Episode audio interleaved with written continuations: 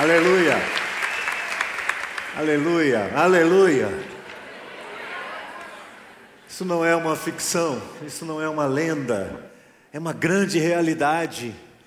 O que nós vimos aqui nesta noite é apenas um pequeno fragmento de toda a narração bíblica que nos foi deixada como testemunho da parte de Deus, desta verdade tão poderosa que pode transformar a nossa vida, desta verdade tão poderosa que explica a nossa existência neste mundo. O que é que nós estamos fazendo aqui? Por que viemos? De onde tudo isso surgiu? Para onde tudo isso vai? O Evangelho esclarece isso. O Evangelho não deixa dúvidas. Nesta noite nós vimos o triunfo de Jesus Cristo sobre a morte. A morte. A morte continua sendo terrível. A morte é selvagem. Nós não conseguimos compreender a morte. Ela ainda nos fere. A morte nos separa. A morte parece interromper todos os sonhos. A morte é antagônica. Alguns estão fugindo dela o tempo todo, amedrontados, com medo de serem por ela perseguidos e tragados. Mas ao mesmo tempo, a morte é um atrativo também. E há quem algumas vezes esteja ouvindo do próprio inimigo o sussurro: jogue-se daqui, termine com sua vida. Sua vida não tem sentido para mais nada. A morte tem sido alvo de estudo de muitas pessoas. Mas a Bíblia explica algo sobre a morte. Paulo diz em Romanos capítulo 6, verso 23: Porque o salário do pecado é a morte. Porque o salário do pecado é a morte. A morte foi introduzida no mundo por causa de algo que é infinitamente pior do que ela: o pecado. No capítulo 5, verso 12 de Romanos, Paulo diz: Porquanto, assim como por um só homem entrou o pecado no mundo, e pelo pecado a morte, assim também a morte passou a todos os homens porque todos pecaram. Todos pecaram. Parece ser tão injusto o que foi feito com Jesus, e é. Parece que Deus exagerou na dose. Para que isso tudo? Qual a razão de uma ação tão radical de Deus sobre o seu próprio filho? Quando fazemos essa pergunta, isso talvez sinalize que nós ainda não entendemos o poder do pecado e o que ele pode fazer conosco, a sua capacidade destruidora. Preste bem atenção. Você pode olhar para Judas Iscariotes recebendo aquele pacote de moedas e pensando, eu jamais faria o que ele fez. Alguns talvez o fizessem. Mas você pode olhar para Pedro e dizer: como é possível? Ele caminhou três anos ao lado de Jesus, viu os seus milagres, foi por ele abençoado, a sua família recebeu a cura da parte de Deus.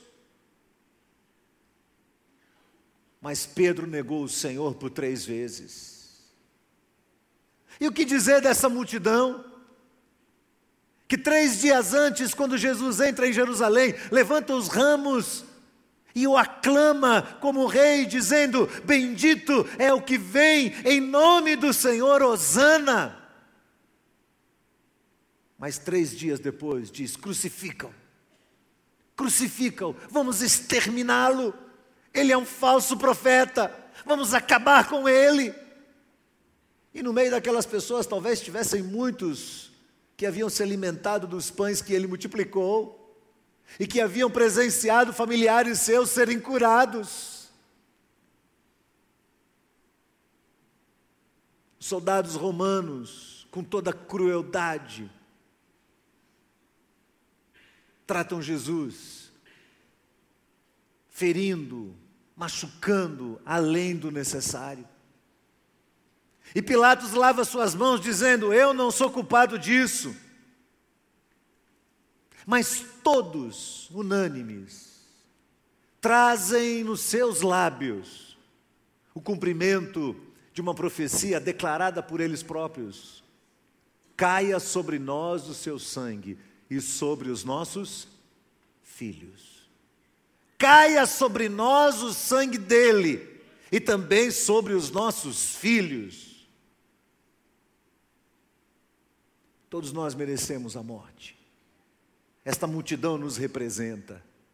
E se ao lado de Jesus haviam dois ladrões, um deles olha para Jesus e diz: Você não é o Messias, salve-se a si mesmo. E o outro do outro lado diz: Você não sabe o que está falando.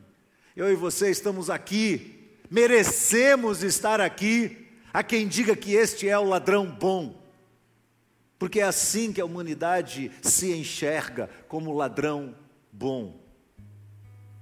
Mas aquele homem consegue compreender com muita clareza que ele não merece ser salvo, ele não merece a vida eterna, ele merece a morte.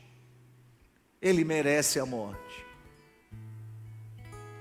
Então ele sabe que ele está sendo julgado e que ele vai ser condenado à morte merecidamente. Ele sabe disso. A Bíblia fala de dois nascimentos e de duas mortes. Ou você nasce duas vezes e morre apenas uma, ou você nasce apenas uma vez e morre duas vezes. Semana passada lemos o texto de Apocalipse, capítulo 20, que nos diz o seguinte: Bem-aventurado e santo é aquele que tem parte na primeira ressurreição.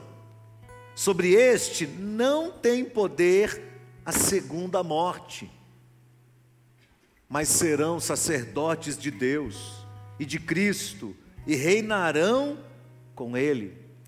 E nos versos 14 e 15: a morte e o inferno foram lançados no lago de fogo. Esta é a segunda morte. E aquele que não foi achado escrito no livro da vida foi lançado no lago de fogo.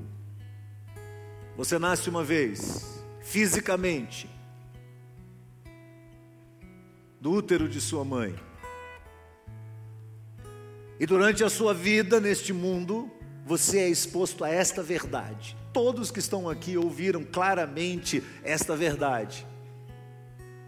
E esta verdade deve ser suficiente porque ela vem carregada não apenas de uma qualidade técnica extraordinária, mas ela vem coberta pelo poder do Espírito Santo de Deus que testifica que é uma verdade profunda, verdadeira e que precisa ser aceita por cada um de nós, por maiores que sejam nossas resistências.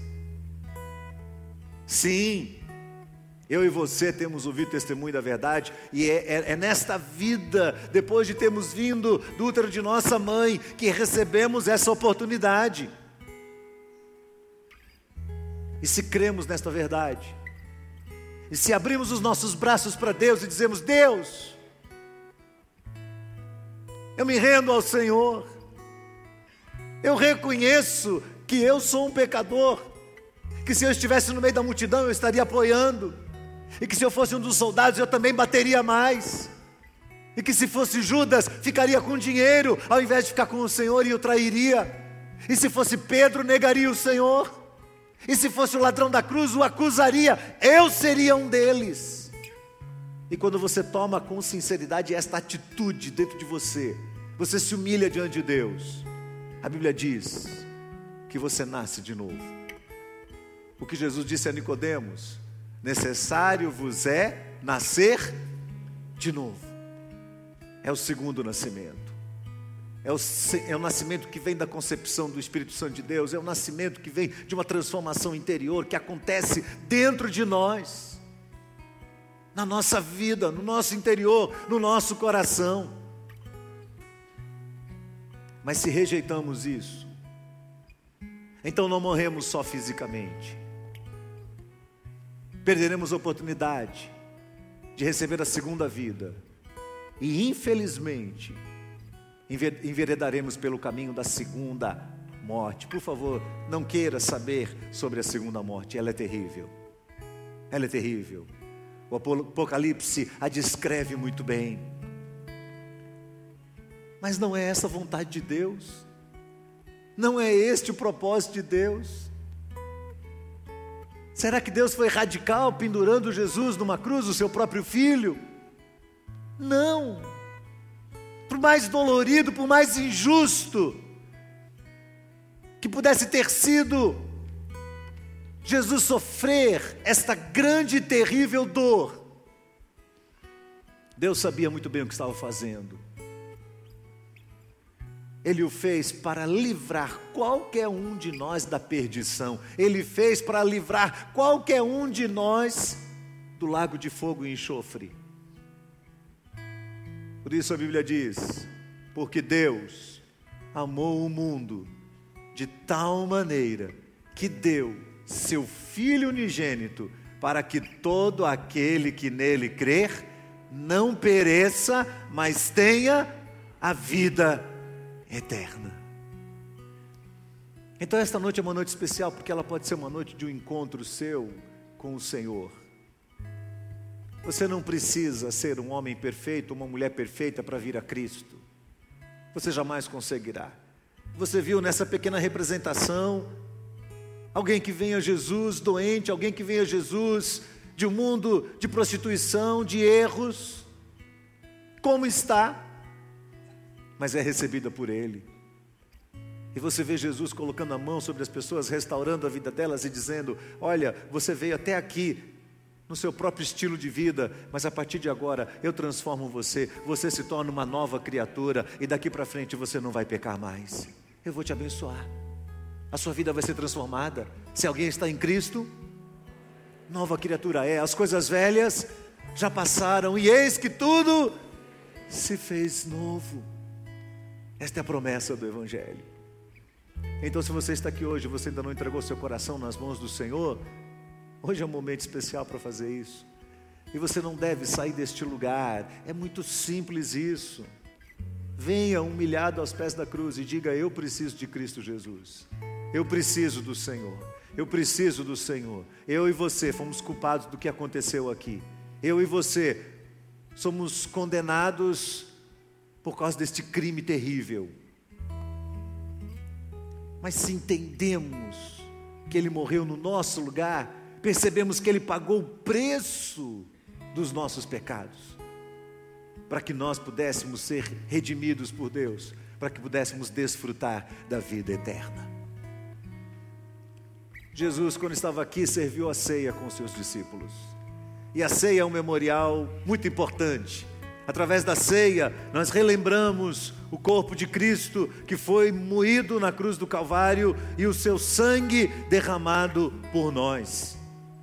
O pão simboliza o corpo, cálice simboliza o sangue de Jesus vertido na cruz do Calvário.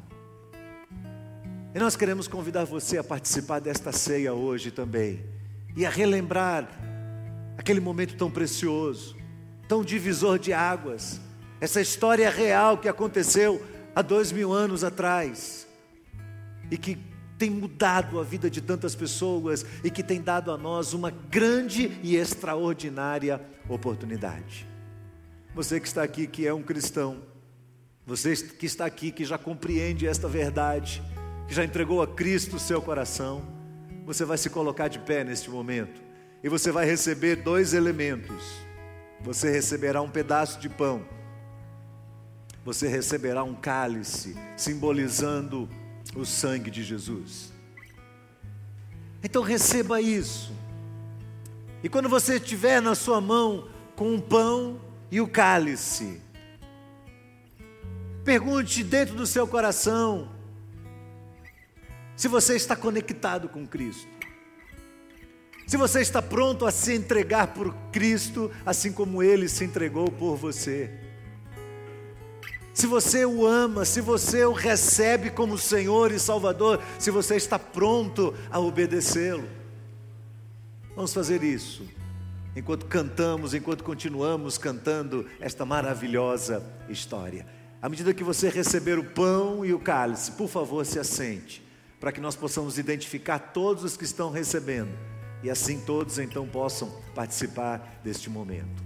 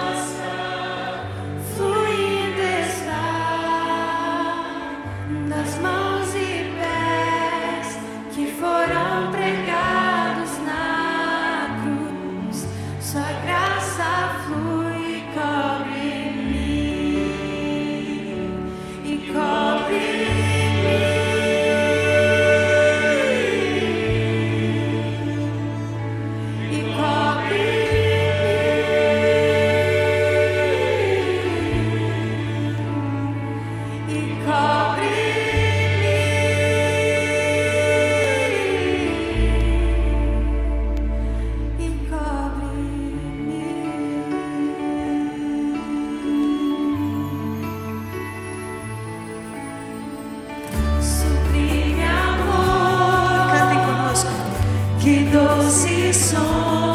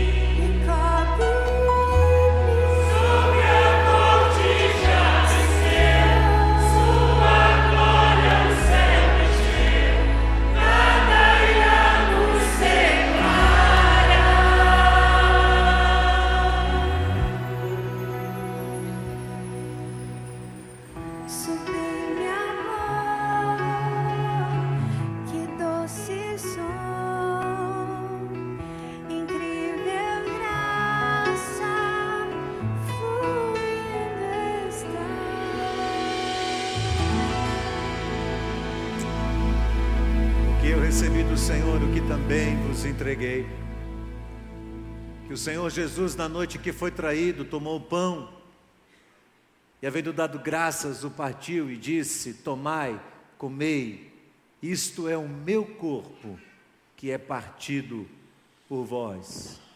Fazer isso em memória de mim. Vamos comer todos juntos.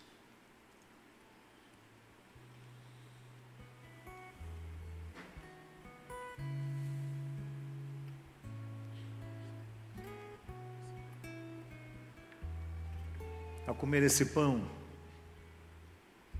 você está dizendo que você tem comunhão com Jesus no seu sofrimento e na sua morte. Você está dizendo a Ele que você se entrega a Ele, que você é totalmente dele, que você está pronto a viver a sua vida debaixo do governo e da direção dele.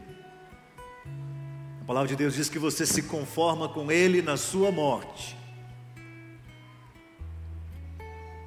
Paulo continua, do semelhante modo, depois de cear, tomou o cálice, dizendo: Este é o cálice da nova aliança do meu sangue.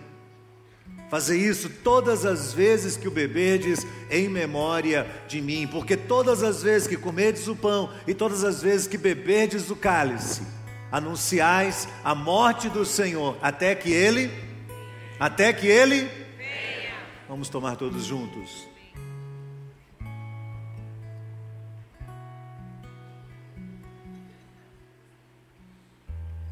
Deus é luz e não há nele trevas nenhuma. Se dissermos que andamos na luz, mas vivemos nas trevas, mentimos e a verdade não está em nós. Mas se andarmos na luz como Ele está na luz, temos comunhão uns com os outros, e o sangue de Jesus, o Seu Filho, nos purifica de todo o pecado. Obrigado, Senhor Jesus. Obrigado, Senhor por esse sacrifício tão incrível que o Senhor fez por nós. Nós realmente não merecemos isso, eu realmente não mereço isso. E nada do que eu possa fazer sobre a face da terra me fará merecer o sangue de Jesus. Mas o Senhor o derramou por nós, voluntariamente, porque o Senhor nos ama, porque o Senhor nos quer perto para o Senhor, porque o Senhor nos prometeu ir e preparar lugar para que quando esse lugar estiver pronto, o Senhor possa voltar e nos tomar para si, para que estejamos para sempre com o Senhor. Bendito seja o teu nome, Senhor. Bendito seja o teu nome, porque a morte não pôde reter a Jesus Cristo. Bendito seja o Senhor, porque aquele túmulo ficou vazio. Bendito seja o Senhor, porque se a sexta-feira foi um dia de horror, de tristeza, de dor, de sofrimento, de traição, de morte, Chegou o domingo, e no domingo o Senhor triunfou da morte. E no domingo o Senhor nos deu a vitória sobre a morte também, Senhor. E nós bendizemos o teu nome por isso. Nós te exaltamos pela tua ressurreição. E a tua palavra nos ensina, Senhor, que se nós esperamos do Senhor só nesta vida, seremos os mais infelizes, os mais miseráveis de todos os homens. E agora nós nos alegramos diante do Senhor, porque assim como Cristo Jesus ressuscitou dos mortos, um dia também ressuscitaremos para estar para sempre com o Senhor.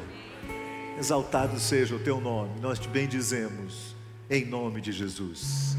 Amém. Vamos encerrar este culto de pé cantando este sublime amor de Deus, este incrível amor de Deus que foi derramado por nós na cruz. E uma das coisas mais extraordinárias do reino de Deus é que no reino de Deus todos têm um espaço, todos têm um lugar mesmo aqueles que são surdos e que não podem ouvir a nossa voz e podem no máximo ver as nossas mãos, mesmo, mesmo eles fazem parte deste reino. No reino de Deus não existem ricos e pobres, no reino de Deus não existem diferenças de raças, no reino de Deus não existe o mais inteligente e o menos inteligente, todos são igualmente amados pelo Senhor e nós habitaremos juntos a glória celestial. Vamos celebrar com grande alegria diante do Senhor.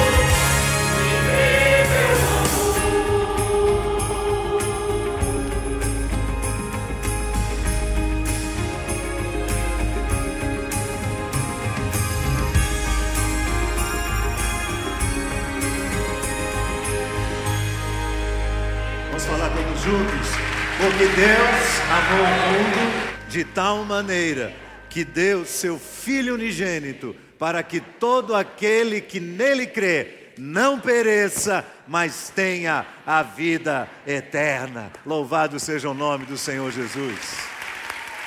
Glórias a Deus. Levante sua mão para o céu. Receba a bênção do Senhor sobre sua vida.